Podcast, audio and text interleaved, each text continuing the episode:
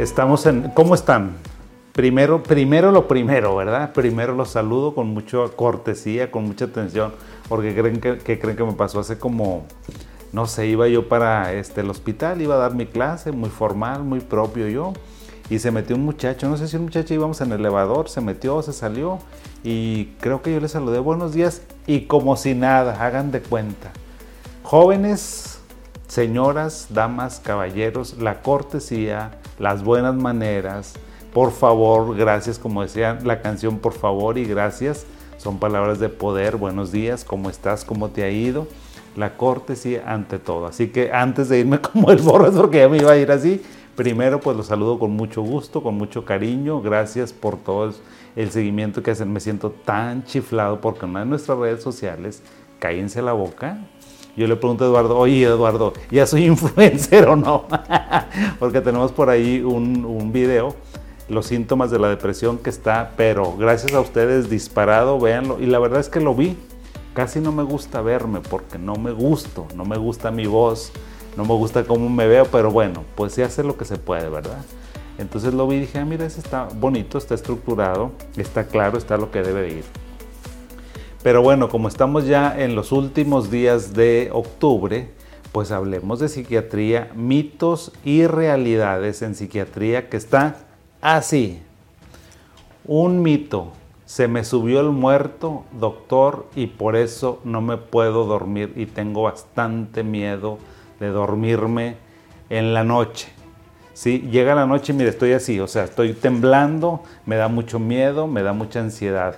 Entonces, ¿saben qué? Eso es una parasomnia. Eso es una parasomnia que tiene que se llama la parálisis del sueño. Nada de que te subió. Haz de cuenta que el mito o la persona viene conmigo y me escribe, doctor, es que literalmente siento que se me subió alguien encima de mí, no me puedo mover, estoy paralizado, este, no puedo respirar, con un miedo que te lo describen, con una vividez que te lo describen haz de cuenta, se le siente, se transmite la ansiedad, el miedo. Esto está oscuro, doctor. Yo no puedo ni hablar ni gritar. Quiero hablar y quiero gritar no me puedo mover. No puedo moverme. Pues eso se llama, ese es, una, ese es un trastorno del sueño que se llama parálisis del sueño. Así que no se te subió el muerto. Lo que tienes es eso.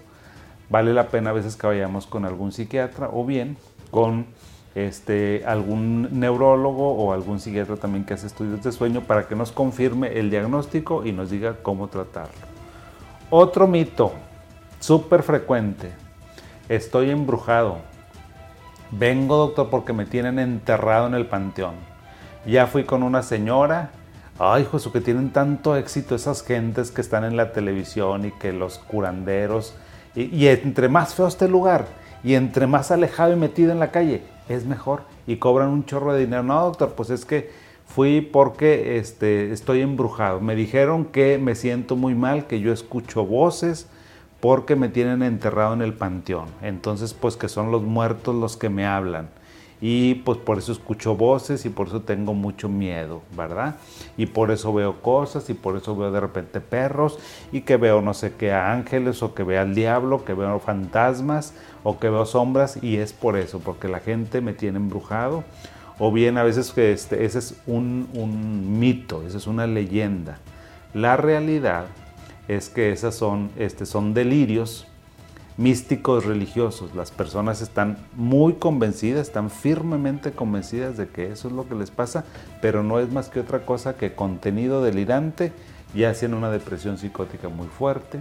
Si es en una persona adulta, adulta mayor, posiblemente tenga que ver con algún deterioro cognitivo, puede ser una esquizofrenia, puede ser también un desorden a lo mejor metabólico generalizado para personas que tienen problemas en su funcionamiento hepático, su funcionamiento renal o su desequilibrio también en el sistema ácido básico o en los electrolitos es bien frecuente.